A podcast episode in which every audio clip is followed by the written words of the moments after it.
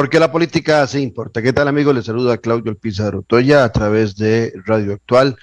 Hoy, jueves 21 de el mes de abril, con la ilusión de siempre de poder compartir con ustedes durante una hora temas importantes eh, de la política nacional e internacional. Hoy vamos a compartir con el buen amigo, analista político, doctor en ciencias políticas, Rotzai Rosales, y vamos a, pues, a tratar de hacer eh, un análisis interesante, no solamente de lo que podríamos evaluar al cierre de la administración de Carlos Alvarado, eh, presidente de la República, sino también el, la asunción a, el mismo puesto por el presidente número 49 en nuestra historia republicana, don Rodrigo Chávez Robles.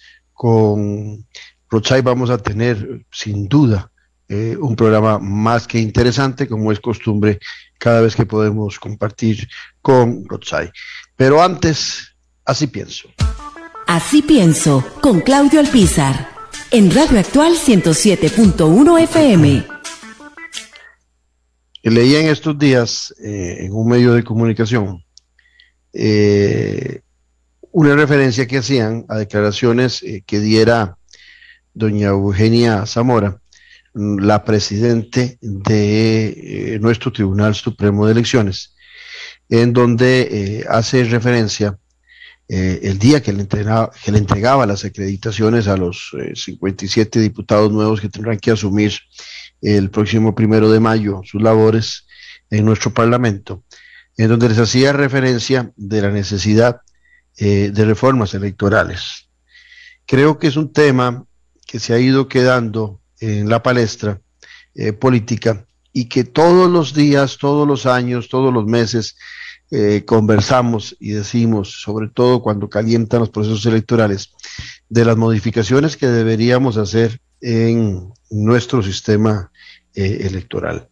es así como doña Eugenia Zamora le plantea a los diputados la necesidad no solamente de, de variar eh, la forma en que se financian los partidos políticos, una forma que sin la menor duda eh, es muy desigual y, e inclusive se presta para formas no apropiadas del manejo de los recursos. Lo vimos tanto en primera como segunda ronda, pero sobre todo en segunda ronda, donde el Partido Liberación Nacional y el Partido Progreso, ambos fueron muy cuestionados por eh, donaciones del extranjero, por algunos manejos eh, indebidos, eh, con cuentas paralelas y más. Y es necesario que aquí los diputados en nuestra Asamblea Legislativa pues se preocupen por un tema que a todas luces es, es, muy delicado. No solamente, repito, por el mal uso que están haciendo de los instrumentos que hay para financiar los partidos, sino también por la desigualdad de los mismos, en donde hay partidos políticos que no pueden competir porque los recursos hacen falta. Eh, los partidos nuevos sin recursos prácticamente eh, están eh, destinados a, a perder. algunos me podrán decir que el Partido Progreso Social Democrático era un partido nuevo y que llegó y ganó, pero no olviden que tuvo a cinco eh, grandes empresarios, mucho antes de, que Rodrigo Chávez fuese el candidato de este partido, ya él tenía el financiamiento. O sea, primero buscó el dinero y después buscó el partido para eh, gestar eh, el triunfo electoral que tuvo en segunda ronda. y esto se da en, de alguna manera por la dificultad que tienen los partidos de poder acceder eh, partidos nuevos a los recursos del Estado. También están las franjas eh, televisivas en donde se reclama eh, que el Tribunal Supremo de Elecciones y el Estado deberían buscar una equidad en esa publicidad que cuando no es pagada, pues por supuesto que no tienen acceso a los partidos nuevos. Pero también doña Eugenia Zamora hizo referencia a la necesidad de cambiar la forma de escoger nuestros diputados para que los mismos sean más representativos. Es un tema que me gusta, que hace muchos años he planteado dentro del marco de la necesidad de que eh, los distritos electorales sean más y más representativos. O sea, que dejemos de estar escogiendo a nuestros diputados por provincias. Eh, esa asignación que se da de 19 para San José, de 11 para La Juela, eh, 6 para Heredia, 7 para Cartago y así sucesivamente con las demás provincias, en donde no hay la menor duda de que la representatividad de muchos cantones eh, queda sacrificada, donde los partidos priorizan eh, en mucho a los cantones principales, dejando de lado a otras zonas del país. Además de eso, en muchas ocasiones se prioriza sobre candidatos provinciales que tienen un desconocimiento en sus regiones de otras zonas más allá del centro de las provincias. Eso es un tema importante. Y no lo mencionó doña Eugenia Zamora, pero creo que es importante también que en esa revisión electoral eh, se analice la posibilidad de que la elección de los alcaldes, regidores y síndicos de nuestro país vuelva a hacerse en forma conjunta con las elecciones nacionales. No solamente por lo caro que representa tener dos procesos separados, sino por la poca afluencia de ciudadanos a escoger sus eh, gobernantes cantonales eh, en vista de que eh, pues o no hay mucha información o no hay mucha preocupación y es tan caro o tal vez hasta más caro el proceso de elecciones municipales que el nacional. Y aquí es donde hay que velar no solamente por los recursos, sino por la participación ciudadana. Además de eso, podríamos dejar eh, el espacio necesario para que se puedan hacer referéndums sobre otros temas o plebiscitos sobre otros temas, en donde también los diputados que entran podrían plantearse el referéndum revocatorio para un presidente de la República, para diputados, si que se cambia la zona eh, territorial que representa, si se cambia el distrito electoral, que ya no sean provincias, que es tan complicado eh, poder identificar eh, quiénes podrían relevar de sus funciones a un diputado. En cambio, si tuviésemos eh, registros electorales o sectores electorales más pequeños, en donde pudiéramos identificar a un diputado como que representa qué sé yo, a San Carlos o que representa a Pérez Heredón y a Dota, podríamos estar haciendo también referendos revocatorios para diputados. Sin cambio, cuando es provincial, pues se complica. Entonces, si modificamos también y cambiamos la elección de los gobernantes municipales los devolvemos a como fue anteriormente, que se hacían junto con el presidente de la República, no solamente disminuiríamos los costos electorales que son tan altos, sino que dejaríamos espacio para hacer referéndum en vista de que la ley establece que para hacer un referéndum no solamente hay tres mecanismos, uno es la Asamblea Legislativa, otro es una solicitud del presidente de la República y otro es la eh, consecución de firmas por los ciudadanos para hacer referéndums revocatorios o hacer un referéndum para cualquier otro tema. Eh, eso podríamos eh, abrirle espacios en vista de que esas formas siempre se piden que se hagan seis meses antes o seis meses después de una elección. Y cuando tenemos procesos electorales presidenciales y diputadiles que acabamos de pasar y después eh, cercano a menos de dos años los procesos municipales, pues los espacios que quedan en el medio para poder tener referendos en nuestro país, pues se disminuyen. Ojalá que eh, se haga caso o se le ponga atención a lo que planteó la presidente del Tribunal Supremo de Elecciones, doña Eugenia Zamora, pero también aquí viene una recomendación para doña Eugenia y sus compañeros magistrados del Tribunal Supremo de Elecciones. No esperen que los diputados hagan los proyectos. Si hay alguien que sabe de procesos electorales y conoce los procesos electorales a nivel mundial, que tiene visores que son invitados a participar en las reformas que se hacen para emitir el voto, el uso de la tecnología,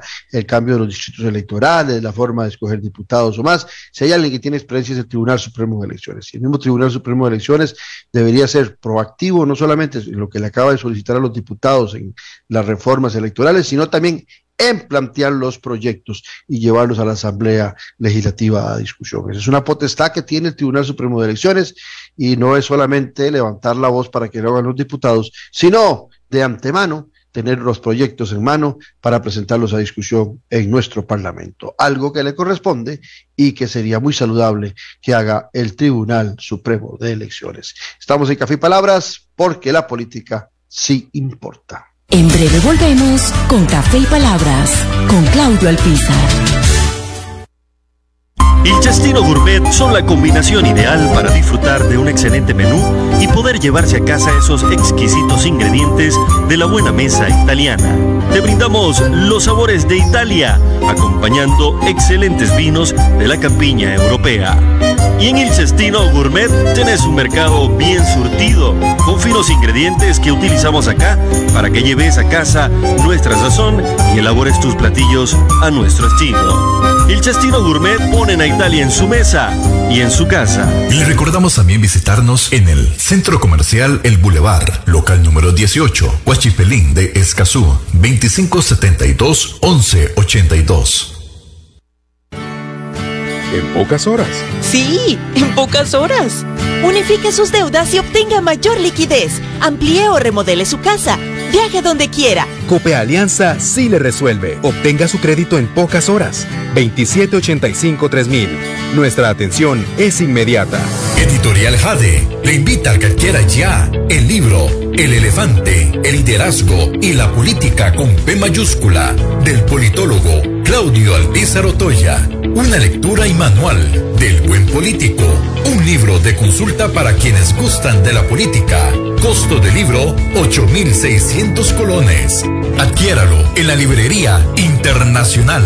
Ahora también en la librería Universidad de Costa Rica. Estamos de vuelta en Café y Palabras con el politólogo Claudio Alpizar. Eh, porque la política sí importa, acompañados de Rosay Rosales, doctor en ciencias políticas, académico y catedrático de la Universidad de Costa Rica, con quien vamos a hablar de lo este, que acontece en el mundo eh, eh, político, electoral, de gobierno en nuestro país. Rosay, como siempre, un gustazo compartir con vos. Buenos días, Claudio. Es un gusto siempre estar aquí en, Radio Actual. Hola, el gusto es nuestro. Rosay, eh, le, platicaba yo a los eh, oyentes sobre algunas modificaciones que está pidiendo la actual presidente del Tribunal Supremo de Elecciones a los diputados, a los diputados que van a entrar a los, los electos, ahora que les entregaba sus acreditaciones. Cosas que vos y yo y muchos otros colegas hemos hablado con mucha frecuencia. Pero decía yo que no solamente debería pedirle eso a los diputados, sino que debe haber un poquito más de proactividad en el Tribunal Supremo de Elecciones, que como pocos eh, los magistrados y los miembros del Tribunal Supremo de Elecciones conocen los cambios que hay que hacer, ellos son los expertos. Y a mí me parece que en ocasiones eh, le hace falta esa, esa iniciativa al Tribunal Supremo de Elecciones de proponer eh, los cambios y que entren en discusión de nuestros diputados en plenario. Así es. Recuerdo una de las más importantes iniciativas que tuvo el tribunal en los, pues, a mi juicio, en los últimos 10 años y bajo el mandato eh, sobrado en aquel momento, eh, fue la iniciativa para hacer una modificación sustantiva, profunda, eh, importante, necesaria y hoy más que nunca urgente al sistema de financiamiento de los partidos políticos y de las campañas electorales. Eh, que contenía al menos cuatro grandes eh, reformas, una que tenía que ver con el transporte a cargo del Estado, para que fuera el Estado el que entregara todo el tema de transportes durante los procesos electorales, tanto nacionales como subnacionales. Eh, lo otro tenía que ver, quizás, el tema más polémico, o uno de los más polémicos, era la posibilidad de que el Estado, como sucede en la enorme en la inmensa mayoría de los países de América Latina, salvo Honduras y salvo Costa Rica, eh, que el Estado pudiera, a través del Tribunal Supremo de Elecciones, administrar las llamadas bandas publicitarias eh, para repartirlas de manera equitativa entre todas las personas contendientes a la presidencia de la República o entre todos los partidos contendientes a la presidencia de la República eh, el Estado les iba a ofrecer estas bandas de manera gratuita y de manera equitativa, y eso, por supuesto, este, generó mucha polémica. La tercera grande reforma eh, que ponía en aquel momento el tribunal, hablando, repito, en el año 2013, y quizás para mí la más importante, era la eliminación de los terrible sistema de financiamiento a través de los bonos de cesión de deuda, o lo que conocemos así, como los, como los bonos de deuda, de deuda política.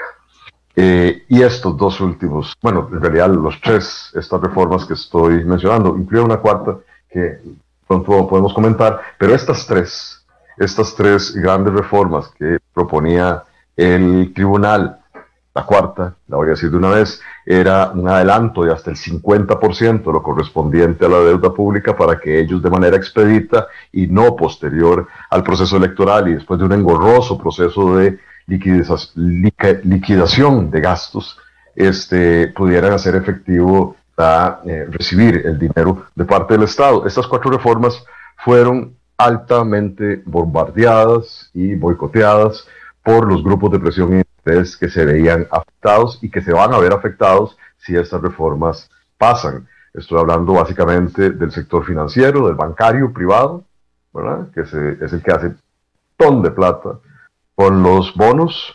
Estoy hablando, estoy hablando de las agencias de publicidad y de los medios de comunicación empresarial, de las empresas de los medios de comunicación, no de los periodistas, es diferente, este, que también se verían perjudicados con la eh, sesión gratuita de bandas publicitarias. Estoy hablando de las agencias de publicidad, que también se verían afectadas claramente en su negocio, y de los transportistas. Nada más ni nada menos, vean qué, qué elenco de grupos de presión y interés se verían afectados si solamente esa reforma al, sistema de financiamiento de campañas y de partidos políticos hubiese pasado. Esa iniciativa del tribunal que iba, a mi juicio, y que sigue siendo, repito, necesaria y hoy más que nunca urgente, fue bombardeada por esos grupos de presión e interés y claramente rechazada por la corriente legislativa, pongámosle nombres y apellidos, por los partidos presentes en aquel momento en la Asamblea Legislativa, salvo uno, que sí la cogió, porque, eh, como lo hemos dicho una y otra vez, esos partidos políticos lo que hacen es defender los intereses básicamente corporativos o empresariales. Ahora bien, eh, eh, hacía yo la referencia también, no sé, quisiera conocer tu parecer. A mí me parece que los procesos de elecciones eh, cantonales municipales eh, no han sido lo exitoso que quisiéramos y de alguna, de alguna forma boicotea eh, la posibilidad de los referendos y los, y los plebiscitos que se solicitan que tengan un rango de seis meses antes y seis meses después de un proceso electoral que se desarrollen. Y sería un instrumento muy valioso, ahora que se habló en campaña de referéndum revocatorio para el presidente de la República y por qué no también plantearlo con distritos electorales más pequeños para los diputados, que hoy son electos por provincia. También podría ser interesante eh, revisar eh, después de ya varios procesos si no será más eh, prudente volver a tener los procesos cantonales y los procesos nacionales en forma conjunta cada cuatro años. Sí, eso iría a contrapelo de las buenas prácticas a nivel internacional, Claudio, y uh amigos. Eh, la simultaneidad que se llama de los procesos eleccionarios por nivel o eh, nacional o subnacional han tendido en América Latina a ser eh, cada vez más, como se dice técnicamente, exactamente diferidos. O sea, que no, no, hubiese coincidencia prácticamente en, en, en, ningún evento entre lo legislativo lo, presidencial incluso y lo local.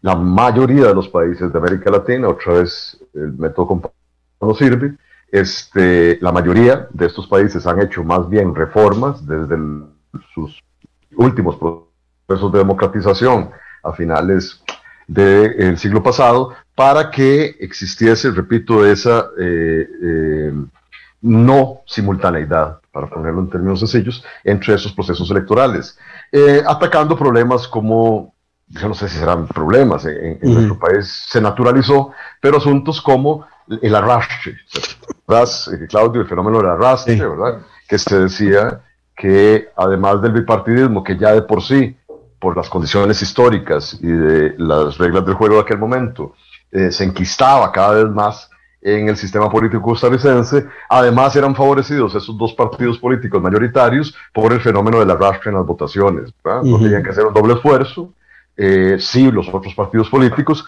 por jalar votantes a las urnas y para llevarlos a votar en todos, todos, todos los eh, niveles. Sí, de una forma mecánica.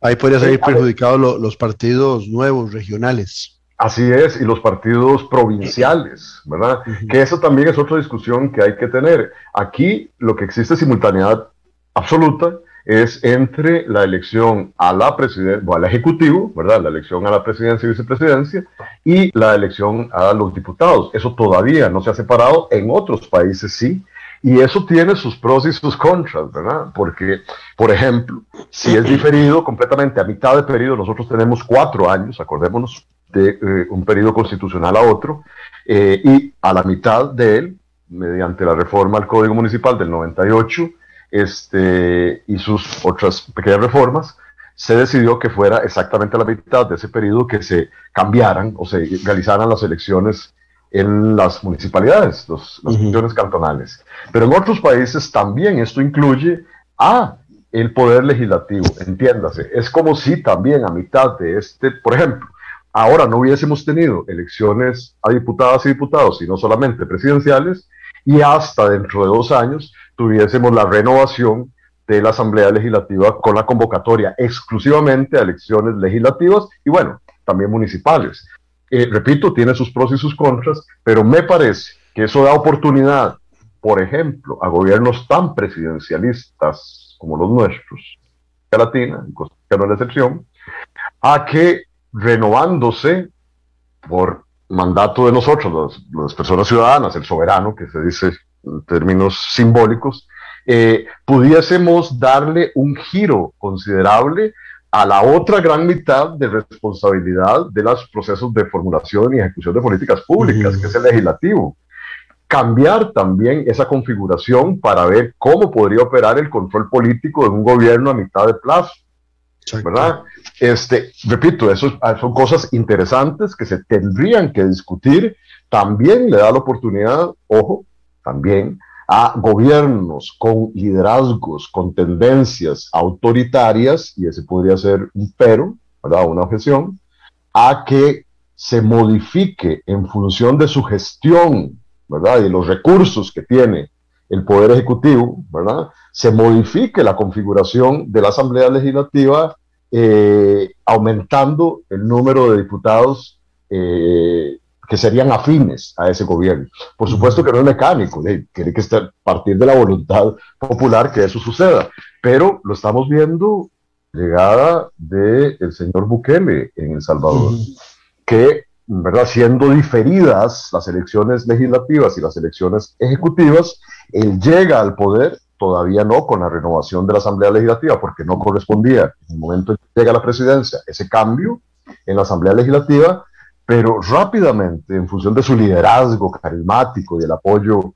este, popular que hasta la fecha goza, se reconfiguró la Asamblea Legislativa y quedó prácticamente al unísono, ¿verdad? No hay prácticamente ningún contrapeso entre la, el poder legislativo y el poder ejecutivo de ese país.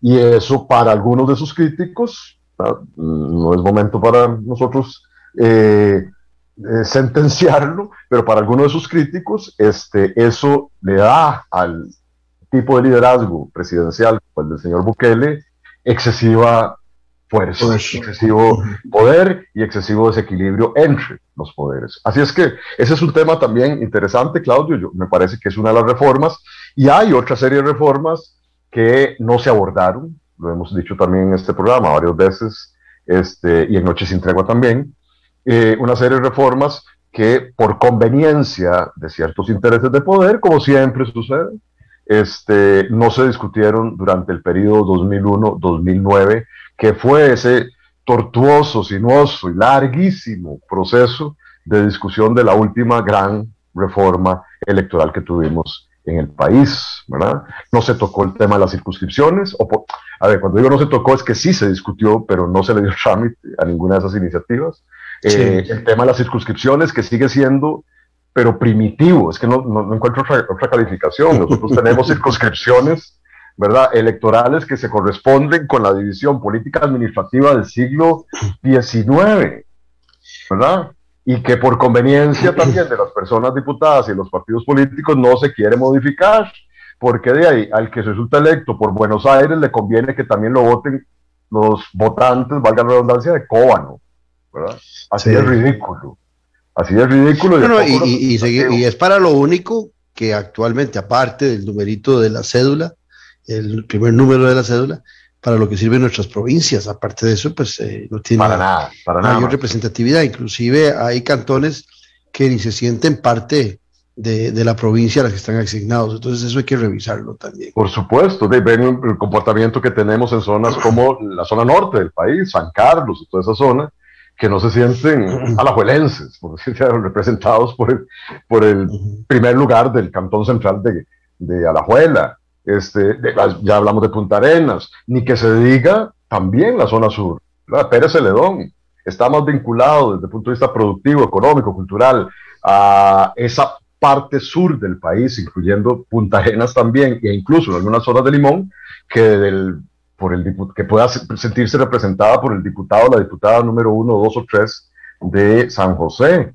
Es primitiva, repito, la forma en cómo nosotros, desde el punto de vista de las circunscripciones, elegimos a nuestras personas representantes. No se tocó el tema de las, lo que llamamos técnicamente, el sistema de listas y de votación, ¿verdad? Seguimos teniendo listas cerradas y bloqueadas, seguimos teniendo el monopolio de la representación en los partidos políticos, eh, no se tocó el tema de la fórmula electoral. Sí.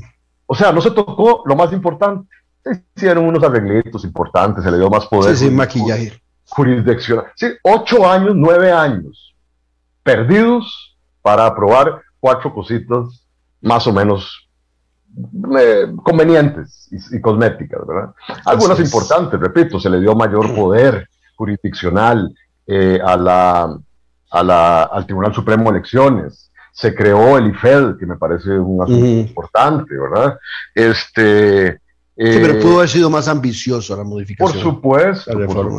Ya estoy mencionando, sol, o hemos mencionado en este ratito, Claudio, en 20 minutos, al menos seis o siete grandes reformas, sin incluir las de financiamiento, que de manera sensata deberían ponerse sobre la mesa de la discusión de la próxima Comisión de Reformas Electorales. Así es que hay mucho no, no, porque se, exacto se ha vuelto un gran negocio el financiamiento de partidos políticos. No solamente se beneficia solo a unos cuantos, sino que depende también de encuestas que muchas veces están manipuladas y por otro lado también se castiga a nuevas alternativas. Pero bueno, veamos eh, que, si cae en, esa semilla de la actual presidente del Tribunal Supremo de Elecciones cae en terreno fértil con nuevos diputados. Vamos a un cambio y vamos a regresar con Rochay Rosales, doctor en Ciencias Políticas, con quien vamos a hablar de la última media hora sobre eh, cómo sale políticamente eh, el gobierno de Carlos Alvarado y qué expectativas podemos tener alrededor del gobernante eh, nuevo del Poder Ejecutivo, como será el señor eh, Rodrigo Chávez. Estamos en Café y Palabras, donde la política sí importa. En breve volvemos con Café y Palabras, con Claudio Alpizar. La sociopolítica. El lenguaje sencillo y directo. Noches sin tregua. Ahora, por Tica Visión. Infórmese y entreténgase de la política con P mayúscula. La democracia se sustenta en la buena política y en un ciudadano bien informado. Noches sin tregua. Escucha a Claudio Alpizar y sus invitados los domingos a las 8 de la noche. Ahora, por Tica Visión. Puede seguirnos en vivo por medio del Facebook y en nuestro canal de YouTube. Noche sin tregua. Ahora, por Tica Visión. En pocas horas. Sí, en pocas horas. Unifique sus deudas y obtenga mayor liquidez. Amplíe o remodele su casa Viaje donde quiera. Cope Alianza sí le resuelve. Obtenga su crédito en pocas horas. 2785-3000. Nuestra atención es inmediata. Editorial Jade le invita a que adquiera ya el libro El elefante, el liderazgo y la política con P mayúscula del politólogo Claudio Alpizar Otoya. Una lectura y manual del buen político. Un libro de consulta para quienes gustan de la política. Costo del libro 8.600 colones. Adquiéralo en la librería internacional. Ahora también en la librería Universidad de Costa Rica. Estamos de vuelta en Café y Palabras con el politólogo Claudio Alpizar.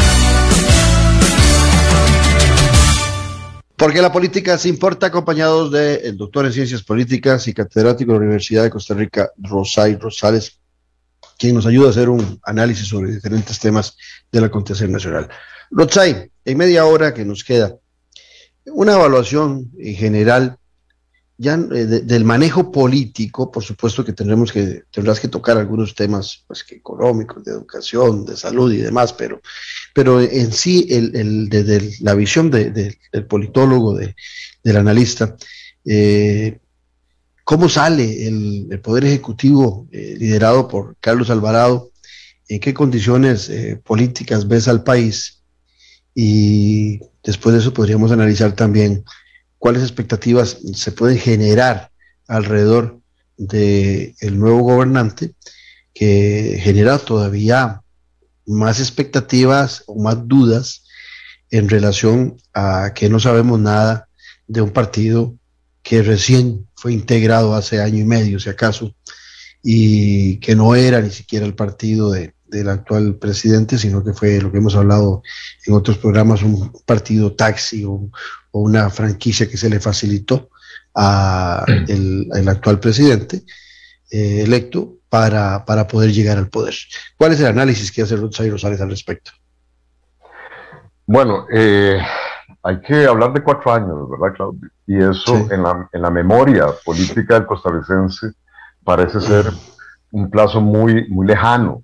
Y no han sido además cuatro años eh, comunes y corrientes. ¿verdad? Hasta el momento seguimos eh, viviendo una época que no se había visto, por lo menos las generaciones vivas de este, de este, país y del planeta probablemente no lo hayan visto con la circunstancia de la pandemia, Claudio.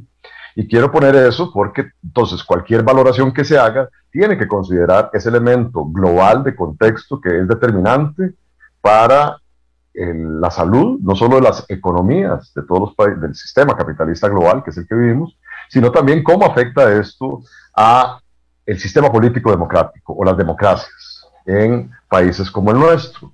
Y me parece que eh, las democracias, y la nuestra no es la excepción, electorales de América Latina, están en, eh, no voy a decir en jaque, porque no es, no es así de dramático para todos los casos, pero sí en una profunda eh, crisis. ¿Ok? Este, crisis no solamente también habrá que verla en términos negativos. Crisis puede ser una oportunidad Correcto. para el remozamiento y la mejora, pero quizás ese no sea la situación en particular de Costa Rica en este momento. El saldo, eh, para empezar por ahí, de, en, y en estas condiciones, además pandémicas, eh, y de la economía mundial, el saldo o el impacto que eh, deja el gobierno o la administración Alvarado Quesada para la democracia costarricense, pero particularmente para la institucionalidad y la credibilidad de esa institucionalidad de la democracia es tremendamente deficitario. Eh, se desaprovecharon momentos cruciales en medio de esas crisis para remozar nuestra institucionalidad y recomponer nuestro tejido social. Eh, y lo que se impuso fue, utilizando las palabras del señor presidente, el golpe del martillo. Aquí nadie bailó con nadie. ¿verdad? No, no, no se combinó, ¿te acuerdas esa frase que él decía? Sí, sí, aquella frase. Entre el baile y el martillo, ¿verdad? No, no, aquí fue a punta martillazo. Desde, desde, el primer día de su gobierno, este, no lo tenemos que olvidar, por lo menos yo no lo voy a olvidar, y el Observatorio de la Política Nacional tampoco lo ha hecho. Y en una por próxima publicación, dicho sea de paso, del libro de estos últimos cinco años de la política nacional que hemos, que hemos analizado en el observatorio, lo decimos contundentemente. No debemos olvidar que este fue el gobierno que nominal, discursiva y retóricamente se autoproclamó como el de unidad nacional eh, y fue el gobierno que más golpe de martillo le dio a las inmensas mayorías de los grupos poblacionales que conforman este país.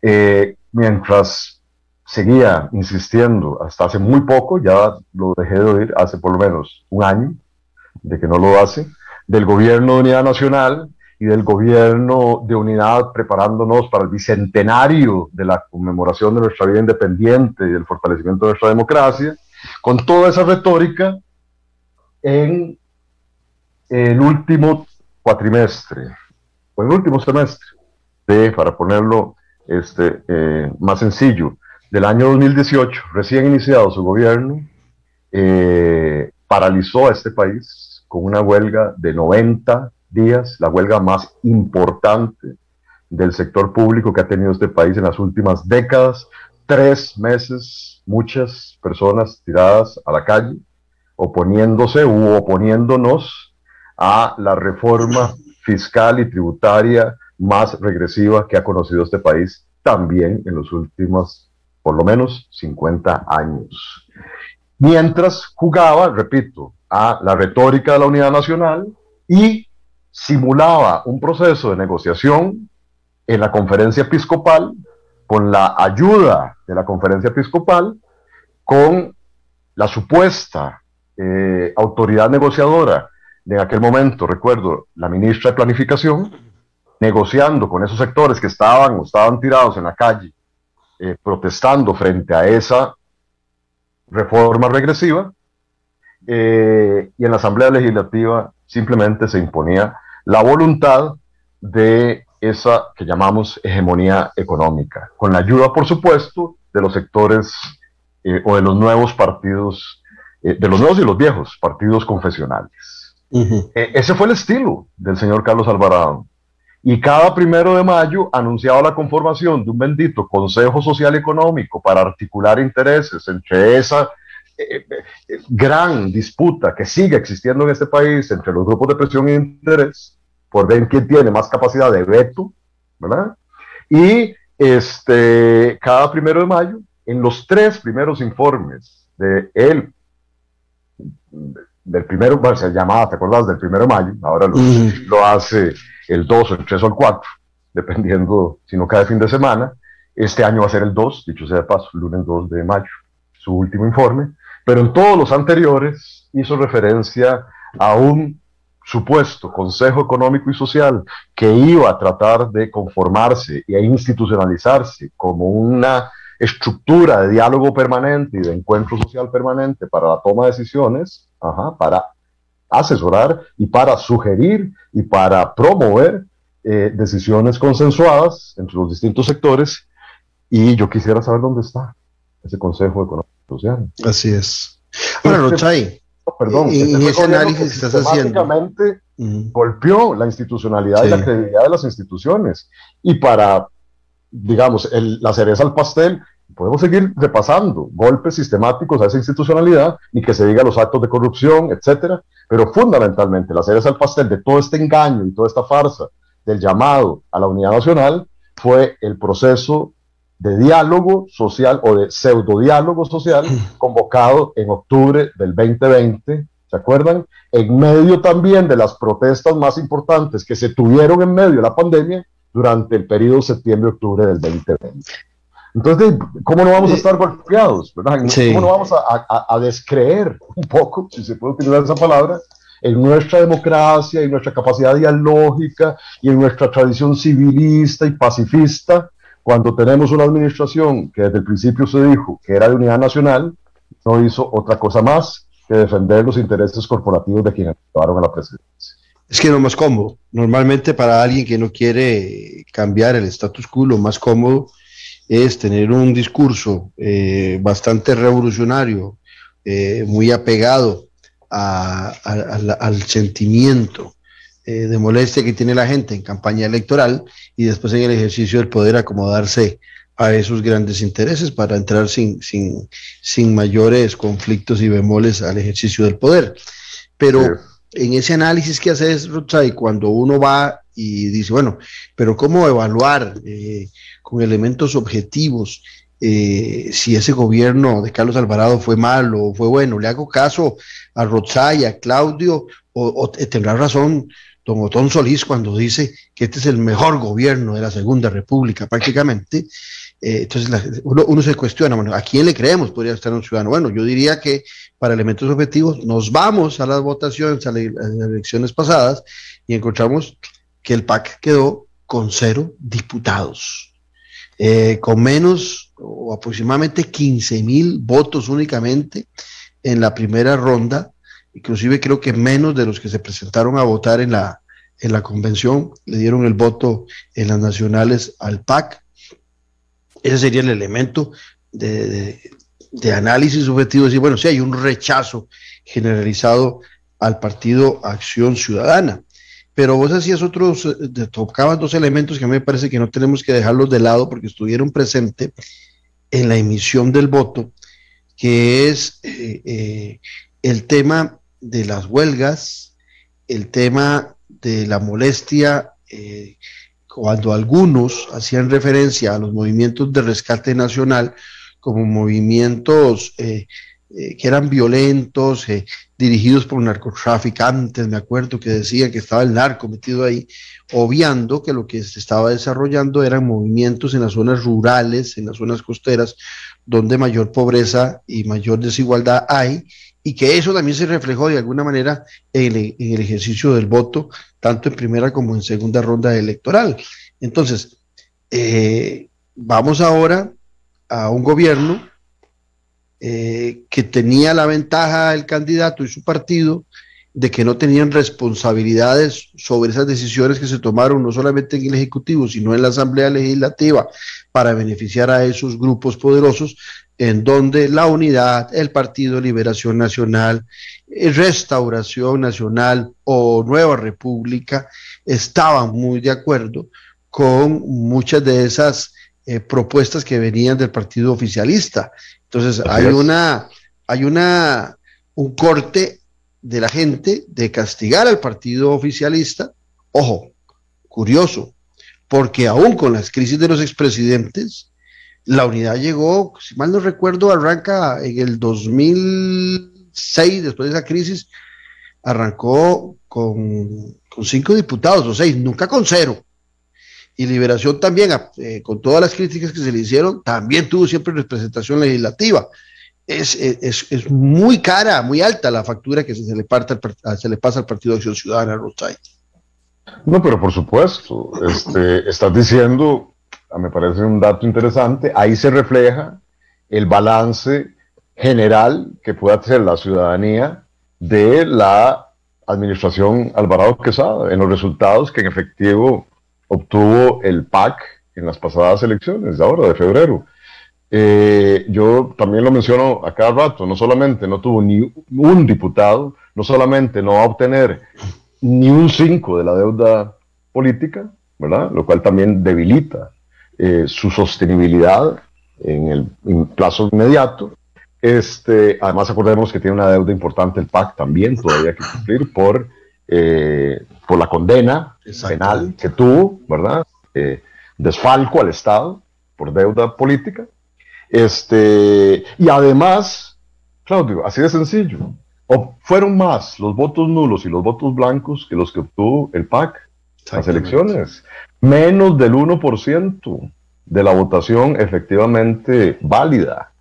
Este, ahí está, ahí está el castigo o la evaluación, digámoslo así, de manera abstracta, que en efecto hizo la ciudadanía de la labor del señor Carlos Alvarado y de su partido político. Este, pero también ya, ya vos me preguntaste por cuál fue la afectación a el sistema y al régimen democrático. Ya te estoy diciendo cuáles, ¿verdad? Una pérdida sistemática de credibilidad y de legitimidad de, quien, de aquellas personas que nosotros decimos son nuestros representantes. Y cómo no, cuando los procesos de toma de decisiones afectan a más y benefician a menos. este, la reforma fiscal, insisto, que es la que nos iba a salvar de todos los males económicos, sigue generando resultados desde cualquier punto de vista adversos, hasta en términos de recaudación. En términos de eh, evasión y elusión sigue siendo. Pero te, interrumpo ahí porque el gobernante electo, eh, Rodrigo Chávez, eh, ha defendido esa reforma. Rodrigo Arias, quien va a ser el presidente de la Asamblea Legislativa y seguramente una voz muy influyente en esta facción legislativa, eh, está de acuerdo en la necesidad de mantener esa reforma eh, para mantener la credibilidad con el Fondo Monetario Internacional y con los créditos. Si vamos al lado de la unidad, no anda muy lejos. Eh, Pero el IFENSA, era un defensor, el IFENSA era un defensor de, de ese proyecto de ley de, de la reforma fiscal y me acuerdo que decía que que era valiente el presidente Alvarado y que era una buena decisión lo que estaba tomando. Entonces, pareciera que ahí no van a haber cambios ni en el Ejecutivo ni en el Legislativo. No, no los hay, porque la gente sigue votando a esos partidos políticos que fueron los que la aprobaron. Claro, ve que contradictorio. Entonces, no solamente se exime a esos partidos políticos de su complicidad con respecto al gobierno PAC, cuidado, olvidamos que este fue un gobierno cuyo 40% de su gabinete provenía de la unidad y del Partido de Liberación Nacional. Eso la gente se lo olvida. Recordémoslo entonces. O sea, de cada 10 personas nombradas en el gabinete, y, y 4 provenían... de un 40%. Era un 40% según datos de la Nación, ah. acuerdo, para citar la fuente, en, en julio del, 2018, cuando se... ¿Y, ¿Y no pensás que este gabinete nuevo pueda andar por ahí también? Ah, sí, también. hasta, hasta más. más representación, la unidad y tal vez algo también de liberación. A ver, puede conformarse un mosaico. Y los cristianos también. por eso. el grupo claro, si, ya los van a, pareciera que ya los están metiendo en toma de decisiones en el Ministerio de Educación, ¿verdad? Como, como, como ministerio clave, ¿verdad? Para lo que ellos llaman la lucha ideológica en contra de la ideología de género, este, etcétera. Eh, Claudio, aquí podemos tener un gobierno conformado por el PAC, por, porque también pareciera que van a jalar gente en este nuevo gobierno de, ex-PAC eh, o PAC actual. No, acordemos que el, presidente, que el ministro de Hacienda, ¿cómo no iba a defender la reforma fiscal si era de su propio gobierno PAC? Y aún así fue tremendamente crítico y amenazante cuando habló de ilusión y evasión. Y por eso también que salir del gobierno, pero ya podemos hablar de eso, de lo que era y de lo que decía Rodrigo Chávez, estando en el gobierno con respecto a los evasores y a la necesidad de atacar la evasión y lo que ahora puede estar o no diciendo al respecto. Pero cierro el paréntesis. Aquí puede llegar, como llegó el gobierno PAC, con la mitad de su gabinete importada de otros partidos políticos, pero siempre van a ser los partidos políticos que les voten los proyectos que económicamente les sirven a los grupos poderosos y por eso puede llamar a Nueva República, Restauración, a los, a los 23 de los 25 partidos políticos que participaron en las elecciones de febrero, que si siguen manteniendo como línea eh, ideológica y como línea de acción la, el beneficio para los sectores más poderosos, pues van a ser funcionales independientemente del partido que sean, Claudio. A mí me pueden llamar. ¿Tiene ideología el Partido Progreso Social Democrático? Este, desde el punto de vista económico, sí. Y es la misma ideología neoliberal de la mayoría de los, de los partidos de este país, los que han aprobado esas reformas. Ahí no hay, aquí hay pensamiento único desde el punto de vista económico, Claudio, y se traduce en los procesos de toma de decisiones ahí en la Asamblea Legislativa. Por eso, eh, las diferencias con, con, qué vamos a firmar o cómo vamos a modificar, si lo vamos a ampliar, si lo vamos a discutir, el acuerdo con el Fondo Monetario Internacional, eso está dentro de la misma lógica de el Fondo Monetario Internacional y el proyecto neoliberal a nivel mundial. ¿Acaso se sale? Costa Rica hoy pudo haber llegado Claudio Alpizar, que se dice un socialdemócrata, por ejemplo, de la vieja usanza, ¿verdad? Este, a favor de la intervención del Estado, un Estado regulador fuerte, etcétera, intervención en el mercado, etcétera. Puede llegar Claudio Alpizar, que se iba a encontrar con un marco absolutamente infranqueable de límites por la pertenencia de Costa Rica a la OCDE y los compromisos asumidos los organismos financieros internacionales y principalmente con el FMI. Ese es el constreñimiento que tiene cualquier presidente hoy al llegar ahí a casa presidencial. Se va a encontrar unos márgenes de maniobra absolutamente reducidos, porque estamos circunscritos a esa lógica, a la OCDE y lo que decida, y al Fondo Monetario Internacional y nuestros compromisos frente a esos organismos. No hay mucho más allá margen de maniobra, por supuesto, dentro de la lógica de todos estos partidos. Si vos te das cuenta lo que hay hoy, Claudio, y esa podría ser también la apertura a la discusión que veo ya no vamos a poder tener el día de hoy, de cuál sería la expectativa que tendríamos frente al próximo gobierno, y es la misma lógica económica que ha seguido este país, al menos en los últimos 25 o 30 años. No nos vamos a salir de eso, no esperemos nada más dramático que eso, porque no van a poder hacer y porque tienen una asamblea legislativa que, salvo una fracción a mi juicio, todas las otras, como bien vos decís, es afín a ese proyecto económico, completamente es más, es funcional a ese proyecto económico. Hoy lo que tiene este país, y esto también afecta a su democracia, sin ninguna duda, son disputas de élites. Son disputas Pero es que interesante, esa, eso que estás diciendo. No es disputas entre ciudadanía y gobernantes, es disputas entre las élites en el poder. Ok, pero esas élites están en el poder. Pero cuando vamos a un proceso electoral, es ahí donde el ciudadano podría rebelarse. Y no. Si vemos la representación en la Asamblea Legislativa, el ciudadano está avalando puede quejarse, puede hablar, puede berrear, pero en el momento del ejercicio del voto va por el mismo camino que van las élites. Ah, sí, claro, por supuesto. Y, claro, si no tendríamos otra conformación legislativa y, otro, y otros gobiernos locales, cuidado, también ahí, ¿verdad? Pero no, porque básicamente, sí, pero ese es, ese, es lo poderoso que es el imaginario democrático y lo funcional que es para el neoliberalismo porque desde el punto de vista procedimental, simbólico, lo único que interesa es convocar a la ciudadanía para que cada cuatro, bueno, ahora cada dos años, elijamos autoridades y las cambiemos, pero que no se cambie el modelo, que cambien las caras, que cambien las personas, que cambien la bandera, eso es lo que importa, pero las personas que toman las decisiones siguen siendo representantes de esas élites. Y si no, compran un partido político, como fue lo que hicieron, o forman otro. Fue lo que hicieron ahora. Pero es una mera disputa entre élites, Claudio.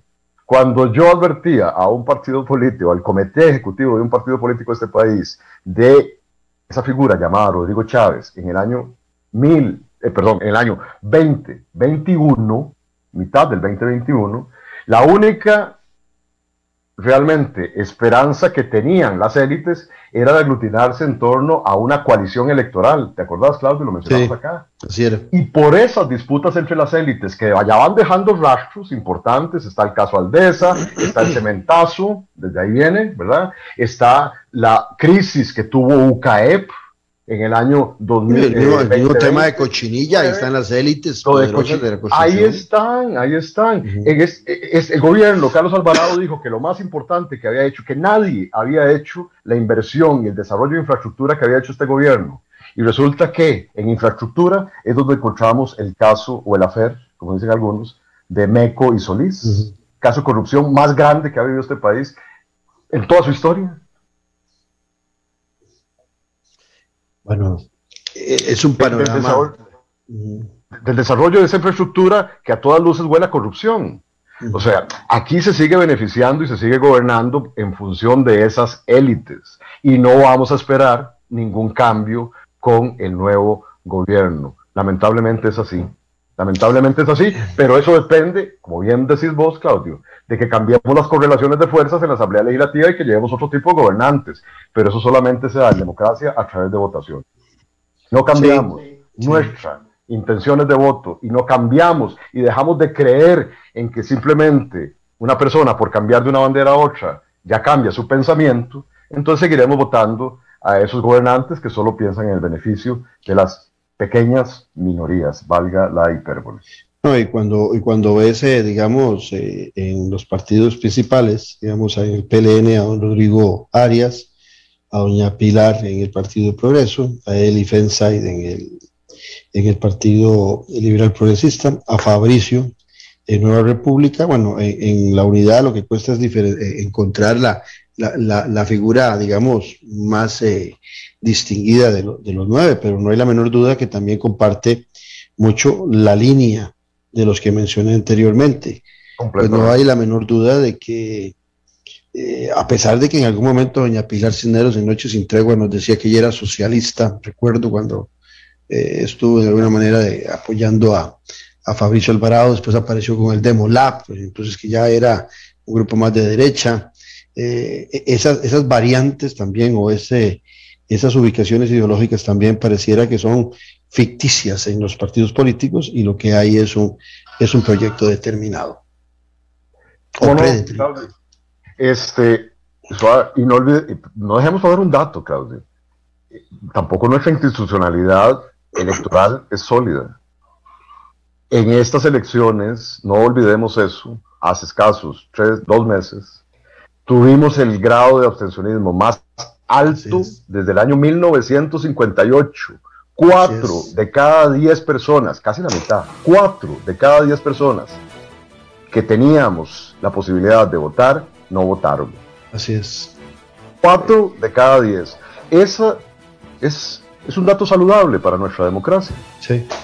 Los hay, se, nos va, a quedar sin, sin analizar el eh, cómo vemos al, nuevo gobernante. Si te parece, nos ponemos de acuerdo ahora de la otra semana y, y le entramos ya solamente concentrados en, en el ingreso de don Rodrigo Chávez como presidente electo. Encantado, será un gusto siempre para el observatorio colaborar con el programa, Claudio. Muchas gracias a Ruchay Rosales y sobre todo a ustedes por habernos acompañado. Los esperamos mañana aquí en Café y Palabras, donde la política sí importa. Esto fue Café y Palabras, porque la política sí importa.